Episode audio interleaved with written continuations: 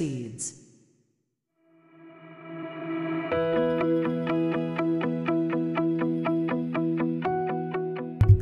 皆さんこんにちは映像クリエイターのさくです。クリエイターを目指すあなたに毎日一つクリエイティブの種を届けるラジオクリエイターズシード。今日もよろしくお願いします。はい。ということで本日は1月の15日月曜日となりました。週の初めいかがお過ごしでしょうか？えー、このポッドキャストもですね、ようやく650本目というのがですね、そろそろ見えてくる頃になってきまして、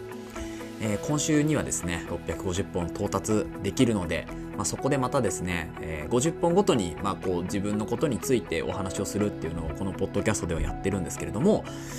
まあ、650本目、ちょっとですね、まあ、いろいろ企画を考えておりますので、その辺もぜひお楽しみにしていただければと思うんですけれども、本日のお話はですね、そんなポッドキャストにまつわるお話っていうのをしていこうかなと思います。えー、テーマとしてはですね、ポッドキャストを始めるときに必要な3つのアイテムというテーマでお話をしていきます。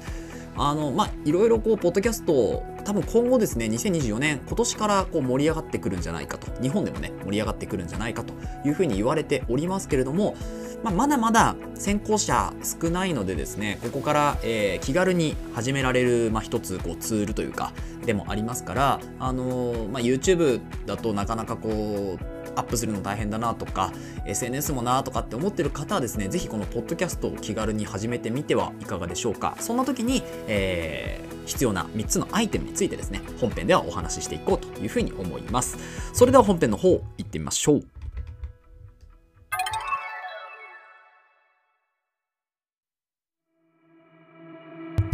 はい、ということで本編です。本日はですね、ポッドキャストを始めるときに必要な3つのアイテムというテーマでお話をしていきます。で、早速ですね、この3つのアイテム紹介していくんですけれども、1つ目が、まあ、マイクですよね。これないと、始まらないと言っても過言ではないんですけど、あの、よく皆さん、本当にあの iPhone のマイクとか何でもいいからボタンを押して始めてみなよっていう方もいらっしゃるんですけど、まあ、確かにそれも間違いじゃないんですけどただですねやっぱいいマイクというかマイクを買わないとテンション上がらないなっていうのもあるんですよね。なんか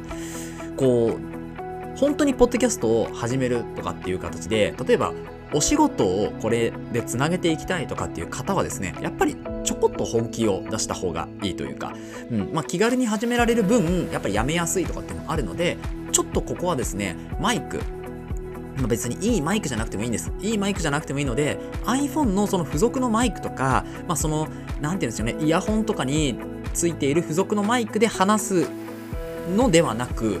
きちんとしたマイクを買って、そのマイクでお話を、マイクの前でお話をするっていうのが、まあ、こう、モチベーションも、まあ、気分も少し上がるというか、うん、熱も入りやすい。そんなような形になると思うのでこのマイクっていうのはまあ一つ必要かなと思います。そして2つ目がですね発信ツールですね。これ何でもいいんです。ここは本当に何でもいいんですよ。であの私の場合はですねアンカーという、まあ、Spotify と提携しているというか Spotify のも今参加になってるのかな、えー、っていうツールを使ってあの発信しております。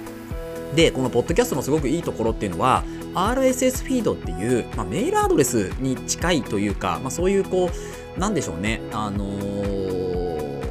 難しい、この RSS フィードっていうのは難しいんですけど、まあ、アドレスみたいなものですね。自分のアドレスっていうのを他のポッドキャストのアプリに、えー、要はこう入力するだけでですね、そのポッドキャストでも配信が可能になる。そのアプリでも配信が可能になるというものなんですよね。なので、発信ツール、どの発信ツールを使っていただいても、基本的には、あの、同じような形で、こう、ラジオ番組を持つことが、ポッドキャスト番組をね、持つことができるようになるので、本当に何でもいいんですよね。ただ、まあ、使いやすいものとしては私はアンカーっていう、えー、あの ANCHOR の方ですね。アンカーっていうアプリを使っていて、特に不自由なく使っているので、これアプリ版もあるし、あの iOS とかだとアプリ版もあるし、ブラウザー版もあるんですよね。なので、あの、ブラウザー版とアプリ版と両方使っていただけてもいいかなと思います。ので、私はこのアンカーっていうのをお勧めしています。はい。で、他にもですね、Google Podcast とか Apple Podcast とかもあるんですけど、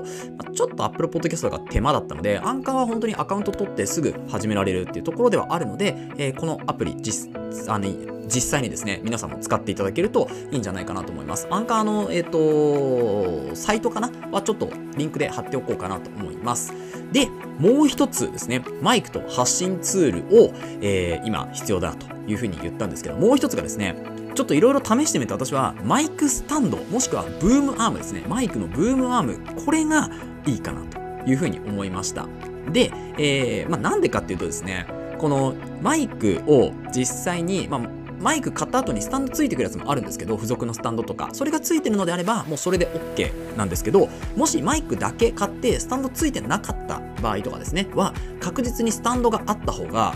楽なんですよね。要はこう姿勢を変えることもなくですねスタンドありもしくはブームアームって言ってこうデスクとかに取り付けてもうこう曲げ縮曲げ伸ばしですか？えー、曲げ伸ばししやすいようなそういうこうアームがあるんですけどそういうのでもう自分が動かなくてもしっかり収録してくれる位置に固定をしておいて、えー、話すっていうのがですね非常に楽なんですよねなので本当電源押したらすぐ喋れるっていうような形で、えー、それだとですね本当に続けやすいし朝起きてからもうすぐ取れるみたいな形でもあるのでこういう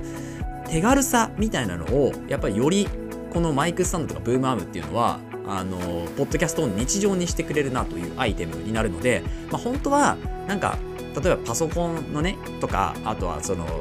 何て言うんですかこう音質を良くするやつとかあとはそのミキサーとかっていう風な形もあるんですけどいやそんなのよりマイクとアプリとこのスタンドもしくはアームだけあればひとまずは手軽になおかつ続けやすくポッドキャストを発信できるかなというふうに思いますのでぜひですね皆さんもこの3つあればいいんだというところを分かっていただいてポッドキャストを始める時の参考にしていただければと思います。そして続いてのチャプターではちょっとですね私の使っている機材とか、まあ、これから、えー、届く機材ですねこれをちょっと紹介していこうかなというふうに思いますので本編はここで一旦終了となります。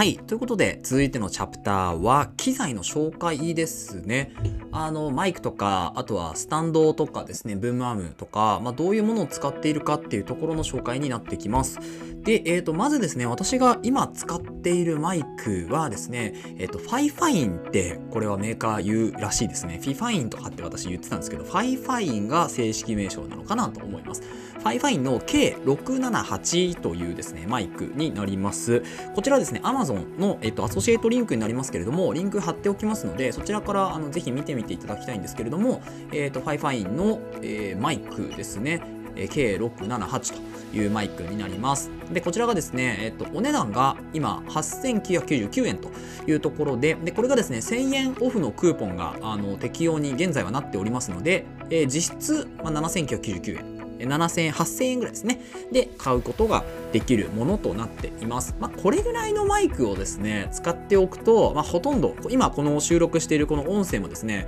この FIFINE のマイクで撮っているものですけれども、あの、問題なく撮れているかなと思います。まあ、あとは、個人のね、この、あの、発声の仕方とか、まあ、そういうのもちょっと絡んでくるっちゃ絡んでくるんですけど、要素として。なんですけど、まあ、普通に喋る分でも、基本的に、まあ、これぐらいのマイクであれば、まあ、そこまで問題はないんじゃないかなというふうには思います。で、あの、まあでもこれちょっともうずっと使っていても2年ぐらいですかね使っているんですけど今度ですねあの新しくマイクをちょっと買い替えようかなと私は思っております。で、えー、ではなくてですねその話ではなくてあの FIFINE の、まあ、こちらちょっと難点があるんですけれどもその難点はですねまず1つ目が USB がですねマイクロ USB なんですよ。で、USB-A 端子で、えー、まあ、接続するような形になっていて、で、本体に接続するのが USB、マイクロ USB なんですよね。はい。なので、今時マイクロか、みたいな。いやもう C タイプで統一してよってすごく思うんですけど、まあ、出たこれが出た当時のモデルに関してはやっぱりまだ C タイプそこまで普及してなかったのであの、まあ、しょうがないかなっていうところではあるんですけれども、まあ、にしてもですよね。っていうところでこの FIFINE の、まあ、もうちょっと上のモデルが、えー、あるんですよね。でその上のモデルがですねあのちょっと下にもリンク貼ってありますけれども、えー、 FIFINE の、えーと、K690 ですね。690というモデルになります。こちらちょっとお値段が上がって1499円となっておりますが、えっ、と、750円オフクーポンが適用となっております。なので、まあ、実質1万円いかないぐらいで買うことができるというものになってます。まあ、さっきのより3000円ぐらいちょっとモデルが、モデルじゃない、値段が高いやつなんですけど、その分ですね、性能もぐっと上がっていまして、あのー、まあ、ミュートボタンっていうのはこの678もついてるんですけどミュートボタンに加えてですねあのー、こう指向性の調整っていうのがこれはできるものとなっています。でしかもこう何ですかダイヤルでできるようになっているのでまあステレオなのかまあそれか全全指向性なのか総指向性なのかっていう形。あとは単一指向性なのかっていう形でこうモデルを切り替えることができるんですね。でこの1個前のモデルの678に関して計678に関してはそれができないんですよね。だから電源ボタンとミュートボタンだけしか、まあ、ついていないというものですね。あとはその、えー、原因の調整とかですね。原因っていうかその音量の調整だけですね。はい。になってきますのでまあ、だからそれよりはもうちょっとこうグレード上げたいとか、まあ、もう少しいいのないかなっていうのであればですね、このワンランク上のモデルですね、K690 っていうのがおすすめかなと思います。はい。で、ここまでが Hi-Fi のお話になるんですけど、まあ、今後ちょっと私が乗り換えようと思っているマイクに関してはですね、えー、ロードのマイクをですね、ちょっと買ってみようかなというところで、まあ、買ってみようかなっていうかもう購入済みなんですけれども、あの、ロードの、えー、マイクですね、NT-USB mini というマイクがあります。これ結構前に発売されているマイクなんですけれども、一応ですね、USB-C タイプでつなげるものになっております。なので、あの、まあ、えーと、今お使いのケーブルとかっていうのがあると思うので USB-C to C ですね。例えば MacBook から、ま直接電源引けるっていうのもありますし。でこれですねえっとダイナミックではなくコンデンサーマイクになるのかな。なので、まあ、ちょっとダイナミックマイクと比べると幅広くこうあの音を拾うっていう形になっているんですけれどもただ、まあ、マイクの近くで話すことで、まあ、それは回避できるかなというふうに思います。ポッドキャストとか配信とかナレーションとかでですね口元から1 0センチから1 5センチ程度の距離にマイクを置くことをお勧めしますというふうに言っているので、まあ、その位置であれば問題なく集音可能かなというところですね。でこれですねスタンドもついてるしでなおかつですね、えっと、取り外して、えー、ちゃんとこうアームにもつけることができるようになっております。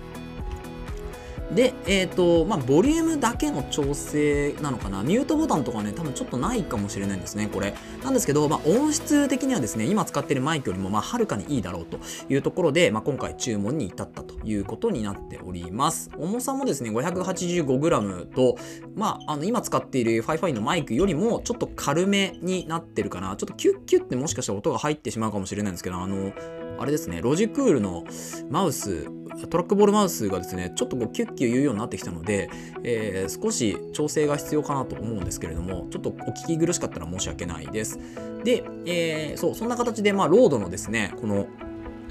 マイクを新調しようかなと、しようかなと思っております。そして、そこに合わせてですね、ロードの、えっと、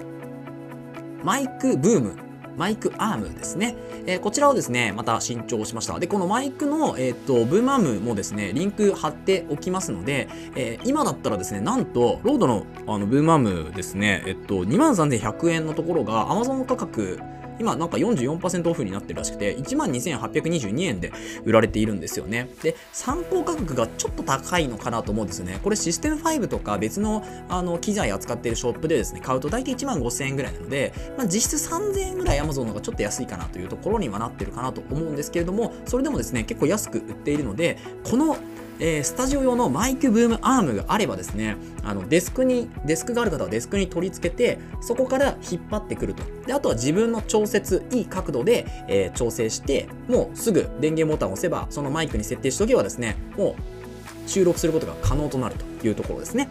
で、なおかつ、まあ、しまう時もですね、折りたたみができるので、そのまま、えー、垂直にこう戻す。もしくはですね、ちょっとこう、360度これを傾けることが確かできたので、なので、ぐるっとね、えー、反対側に回してしまえば、またそれを同じ位置で持ってくればですね、えー、マイクの位置とかも再調整せずに、え、使うことができるというものになっています。で、こういうシームレスな形で、ポッドキャストに朝起きたらもうすぐ入るとか、えー、ポッドキャストを撮りたい時に撮れる環境を作っておくっていうのが、やっぱり一番ね、ポッドキャストやるにはいいんですよね。逆にここに手間をかけると正直 YouTube とか SNS 発信するとか、まあ、Instagram のリール作るとかとそんなに手間がね変わらないんですよね。ポッドキャストの一番いいこうなんでしょうツールというかその利点みたいなところはボタン一つ押せば収録ができるコンテンツが作れるというところにあるのでもうそこをですね逆に凝ってしまうとあのーまあ、他のものと他のツールとねアウトプットツールと何ら変わらなくなってしまうのでそこを活かすためにはマイクとアームとそれから、えー、アプリもしくはブラウザのツールだけですね。この3つがあればですね、ポッドキャスト今からでも始められますので、ぜひ皆さんも始めてみてください。ということで本日は、ポッドキャストを始めるときに必要な3つのアイテムのご紹介をしておきました。この放送では、クリエイターとしての考え方や、テクノロジーやガジェットの情報、作業効率を上げるコツ、サイト、ツールなんかを中心に紹介をしております。リスナーさんと一緒に一流クリエイターを目指すラジオを作っていますので、応援いただける方はぜひフォローの方をお願いします。また、ラジオの感想や質問は、Google フォーム、もしくは Spotify でお聞きの方はコメントからからいただけると嬉しいです。X や Instagram、ブログもやってますので、ぜひ遊びに来てください。それではまた明日お会いしましょう。ご清聴ありがとうございました。